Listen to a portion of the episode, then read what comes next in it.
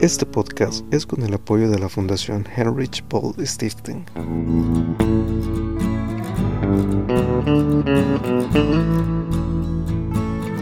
Bienvenidos al segundo episodio del programa Rescatemos el río Lempa, donde líderes de organizaciones y personas de la sociedad civil hablarán sobre la importancia del cuidado y la preservación de nuestro recurso hídrico, flora y fauna.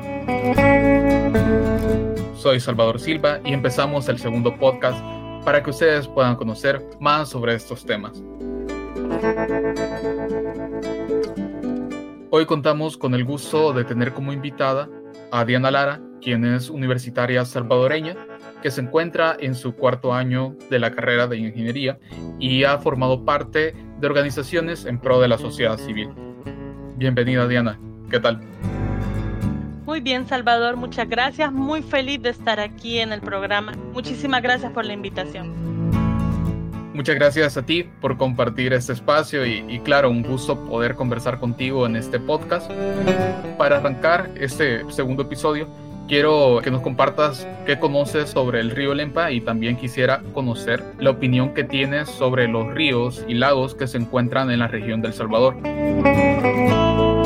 Sí, bueno, el río Lempa es el río más largo del Salvador y este abarca tres países, eh, Guatemala, Honduras y El Salvador, por supuesto. El río Lempa juega un papel muy fundamental en la economía y en el bienestar de nuestras comunidades. Bueno, entre los principales servicios que nos da el río Lempa se destaca el suministro de agua potable y la generación de energía, por supuesto. Bueno, un dato importante que les quiero hacer acerca del río Lempa es que en su cuenca se poseen cuatro sitios Ramsar. ¿Qué es un sitio Ramsar?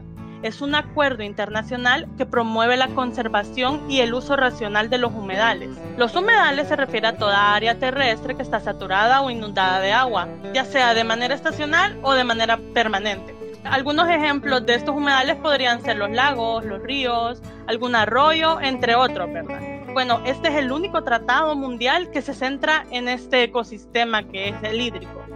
Y con respecto a la opinión de los ríos y lagos, bueno, muchos de los recursos hídricos del país están bastante contaminados y debemos recordar que el agua es un recurso finito y que debemos como seres humanos aprender a cuidar.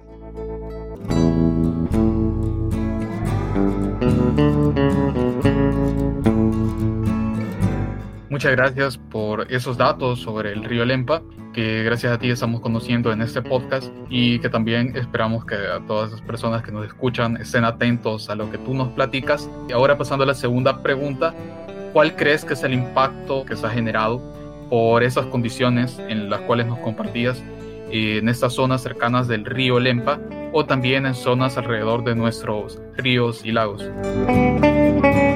Sí, una de las consecuencias de la contaminación del río Lempa la pudimos ver reflejada el año pasado, cuando en una de las plantas potabilizadoras más importantes de nuestro país eh, se vio afectada la calidad del agua, y esto se debió a tres tipos diferentes de algas. Se vieron afectados muchos de los habitantes de San Salvador y sus alrededores, y para poder mitigar el daño de la contaminación, lo que hicieron fue añadir sulfato de cobre en la planta potabilizadora ya que el sulfato de cobre es una sustancia química que es efectiva para matar hongos y para matar algas. Y con esto lograron que el agua tuviera la misma calidad de antes. Al añadirle el sulfato de cobre lo hicieron en una cantidad que no se viera afectada la salud de los habitantes que consumen esa agua.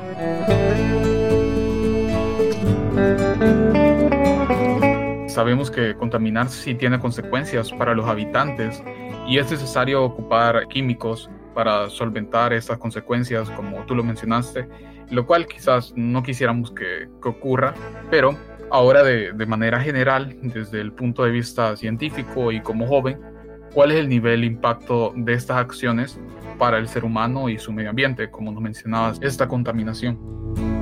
Sí, bueno, los principales impactos que se pueden dar debido a la contaminación eh, se dan más que todo en la calidad de las aguas también en la destrucción de algunos ecosistemas debido a que tal vez en alguna planta o en alguna industria eh, botan algún tipo de químico y eso mata a los, al, ecosistema que hay en algún río.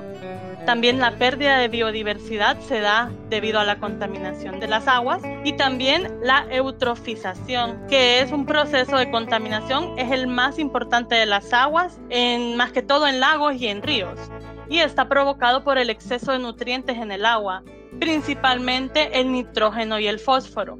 También se pueden dar desequilibrios ecológicos, algunas inundaciones, inclusive la escasez del agua. Y también dañan al ser humano en su salud. Podemos tener bastantes enfermedades, trastornos gastrointestinales, algunas infecciones y muchos otros efectos sobre la salud. Las consecuencias y los efectos de esta contaminación eh, son evidentes, como lo mencionas, pero ahora quisiéramos saber eh, qué acción, según tu punto de vista y lo que conoces, es esencial para evitar esta contaminación.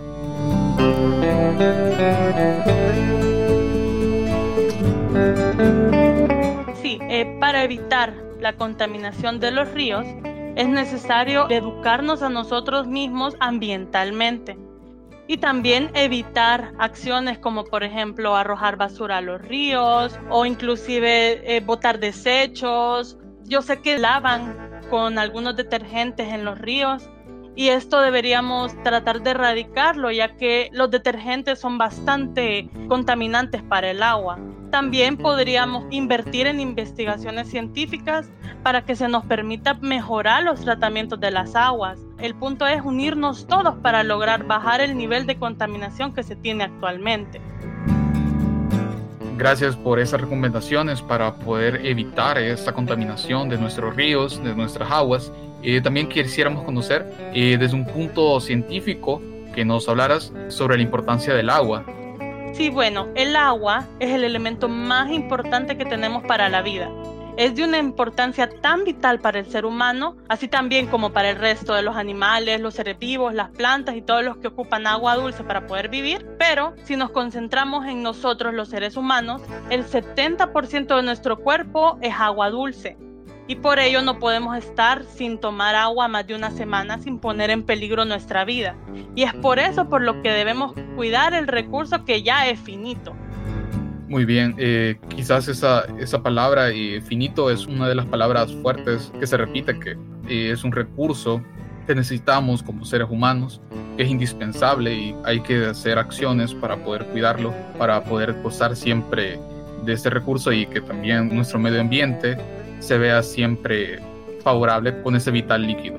Ahora quisiéramos también volver a esa parte científica y que nos hables un poco sobre los componentes químicos que conoces que están contaminando nuestras aguas en la región de El Salvador?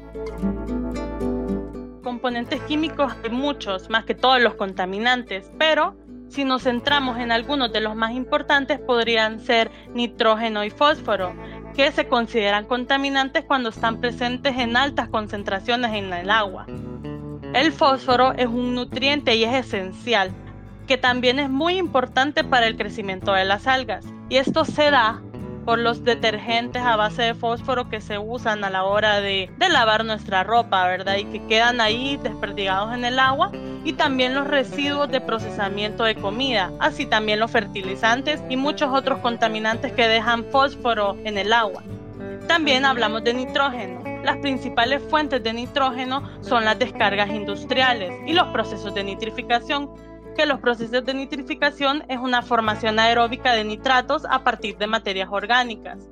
A niveles más altos, el nitrato puede causar graves enfermedades en bebés menores a 6 años de edad. Este síndrome es conocido como síndrome del bebé azul y lo podemos diferenciar ya que podemos notar un cierto azulado en la piel de nuestro bebé.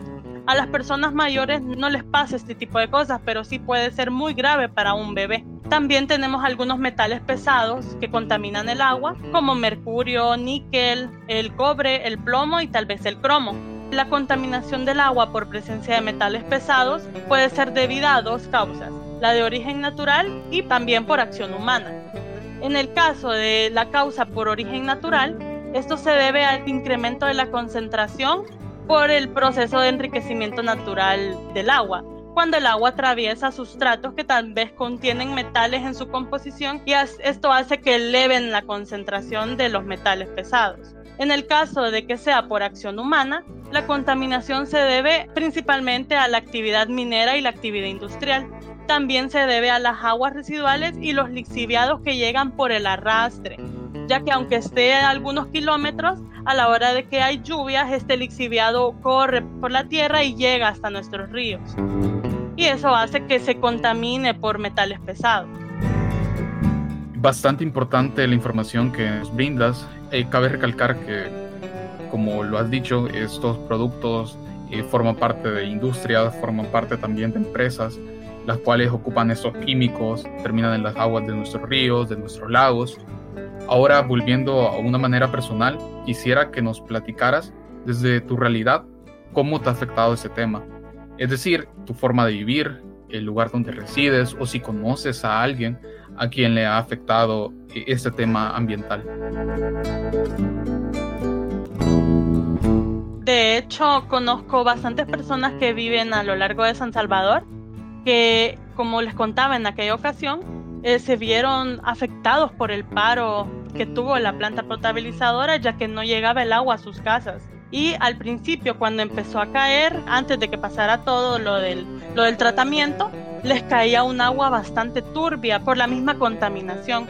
Y esto la verdad es que los afectó. Estuvieron casi siete días bastante martirizados por la falta de agua potable, porque algunos la ocupan para cocinar, para lavar. Y esto fue bastante feo y esperemos que no se vuelva a dar. Y desde mi, desde mi perspectiva, bueno, yo vivo en un área donde hace muchos años había una famosa industria de baterías que dejó muy, muy, muy contaminada nuestro manto acuífero, más que todo con metales pesados como plomo.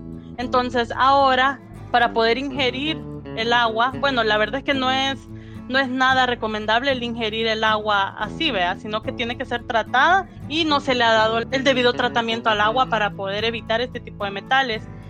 Y si quieres hacer tu propio análisis del agua que cae en tu casa, aquí donde yo vivo, bueno, tenés que hacerlo de manera personal y si es bastante caro. Cuando nuestro suministro de agua viene de este manantial que está contaminado. Entonces es la contaminación del agua, como pueden ver, tiene un gran percance a la hora de tener una, una calidad de vida eh, normal, si se podría decir de alguna manera. Es grande el impacto como tú lo ilustras eh, con lo que tú nos dices, pues se ha visto afectado tanto la economía como también la salud de las personas que residen en esta zona pero a pesar de todo ese impacto, ¿cómo miras tú a los ciudadanos eh, respecto a este tema? Es decir, ¿cómo miras que la sociedad se ha comportado respecto a estos temas ambientales, que es la contaminación y que es necesario realizar acciones para prevenir esta? Bueno, en nuestra sociedad hay muchas personas que se preocupan por la conservación del medio ambiente y luchan para que esto sea un derecho, de que tengamos todos eh, conciencia social de luchar por nuestro medio ambiente, pero Asimismo, hay una gran parte de la población que estos temas ambientales no les interesan. No sé si piensan que tal vez no les va a pasar a ellos o que no es su realidad, porque como en estos momentos tienen agua, no piensan en el futuro, en sus hijos, en sus nietos, que tal vez no puedan llegar a gozar del recurso hídrico que tenemos nosotros ahorita. Entonces también es un llamado, ¿verdad? De que todos seamos conscientes y de que cuidemos, aprendamos a cuidar. No importa qué tan grande o qué tan pequeña sea la contribución que vos hagas, siempre estás contribuyendo y sea el guardarte la basurita en alguna bolsita que lleves y después botarlo en un basurero, o si vas a recoger basura de algún parque, no importa qué tan grande o qué tan pequeña, pero todos tenemos que colaborar para poder alcanzar un equilibrio en que podamos crecer económicamente, pero a su vez mantengamos nuestro medio ambiente intacto. Como tú lo mencionas, es necesario ser conscientes de realizar buenas acciones por el medio ambiente, ya sea por nuestro futuro, también por el bienestar del ambiente en general. Pero eh, desde tu realidad y, tu participación ciudadana, como lo mencionabas, desde ese llamado, ¿cómo puedes hacer que más personas se sumen a poder realizar acciones en pro del medio ambiente? Bueno, creo que el mayor aporte que yo les podría dar es que la educación es el arma más poderosa para cambiar el mundo. A medida que nosotros eduquemos a nuestros niños, a nuestros jóvenes, con esta mente de salvar al medio ambiente, de de intentar hacer ese equilibrio que yo les decía entre buena economía, pero a su vez cuidar el medio ambiente, ese tipo de educación es el que puede hacer que más personas se unan a esto, ya que les enseñamos desde niños mediante las pequeñas acciones como recoger la basura del suelo y ponerla en un basurero, o no contaminar los ríos, o no botar basura desde los vehículos. Este tipo de cambios tan pequeñitos va a hacer que a la larga se vaya haciendo conciencia social de que tenemos que cuidar los recursos que tenemos, tanto hídricos como la contaminación del aire, ese tipo de cosas tenemos que desde niños, a partir de la educación que les demos, el poder inculcarles a partir de nuestro ejemplo también como adultos, para que ellos vean desde niños que nosotros vamos teniendo conciencia de los factores medioambientalistas que hay.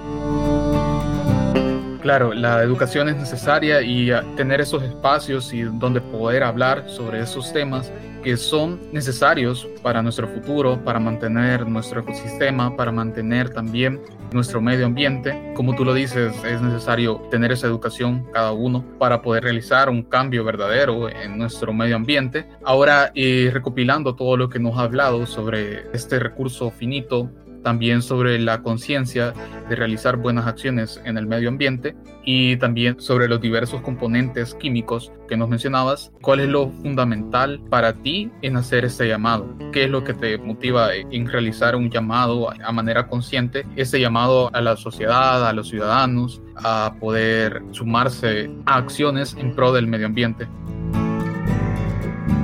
Bueno, creo que lo más fundamental que se puede hacer es que se necesita realizar un cambio de pensamiento, se necesita tener un poquito más de conciencia social a la hora de nosotros mismos contaminar nuestro ambiente tirando la basura a la calle, ya que al tirar la basura en la calle se va para los tragantes y esto llega hasta planta potabilizadora y es más difícil el tratamiento de aguas por la cantidad de sólidos que lleva. Entonces, al tener una conciencia cada uno de no tirar basura, de no vertir eh, sustancias al tragante, esa conciencia que nos diga, no, tenemos que cuidar nuestros recursos. Creo que eso es lo fundamental, el hacer ese cambio de pensamiento que todos tenemos y el empezar a realizar acciones para poder contrarrestar hasta ahorita lo que tenemos ya dañado porque recordemos que sigue siendo un recurso finito y que tenemos que cuidarlo para que lo puedan seguir gozando las generaciones que vienen en camino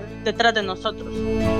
Muchas gracias Diana. Ser conscientes y poder realizar esas acciones de una verdadera manera en la cual podamos ir realizar un cambio real en nuestro entorno es algo fundamental, como tú nos lo decías, poder cuidar siempre estos recursos y poder cuidar nuestro medio ambiente, el cual sabemos que es finito, que en verdad no queremos que desaparezca algún día, que no queremos que ocurra algún desastre con él. Así que muchas gracias Diana. Y antes de finalizar este episodio, queremos hacer una atenta invitación para que puedan estar más pendientes de estos temas de la red trinacional por el rescate del río Lempa. Y si quieres participar como entrevistada o entrevistado, puedes contactar a estas redes sociales para agendar una entrevista. Ahora bien, antes de cerrar este programa, Diana, eh, queremos invitar a todas las personas a que formen parte de este cambio, que no se muestren indiferentes a los temas ambientales, que nos permiten un bienestar a la humanidad. Y también quisiéramos eh, conocer esa invitación que tú les quieres dar al público que nos está escuchando en este podcast. Sí, bueno, recordarle a todos y a todas que hasta la más pequeña acción que nosotros hagamos aporta al cambio que se quiera hacer. Y también hacerles conciencia de que es nuestro deber como seres humanos el cuidar de nuestro medio ambiente. Gracias Diana, apreciamos mucho lo que nos has compartido en este segundo episodio. Gracias por haber estado en ese espacio y muchas gracias a todas las personas que nos han escuchado en este programa de Rescatemos el Río Lempa. Muchas gracias a ustedes por invitarme para hablar de temas tan importantes para nuestro medio ambiente. Muchas gracias al equipo de Rescatemos al Río Lempa por haberme hecho la atenta invitación y espero que les haya servido y les haya gustado todo lo que se habló durante este podcast. Ya despidiéndonos de nuestro público, hacemos un recordatorio que ya hemos publicado el primer episodio de esta lista y los invitamos a estar atentos de más podcasts de esta playlist, donde invitaremos a más personas de la sociedad civil y líderes de organizaciones que nos mencionarán las acciones que están realizando en pro del rescate del río Lempa. Para estar más al tanto, nuevamente los invitamos a buscar en Facebook Red Trinacional por el rescate del río Lempa para que puedan observar más proyectos y saber sobre los estrenos de este podcast. Hasta la próxima en un nuevo episodio.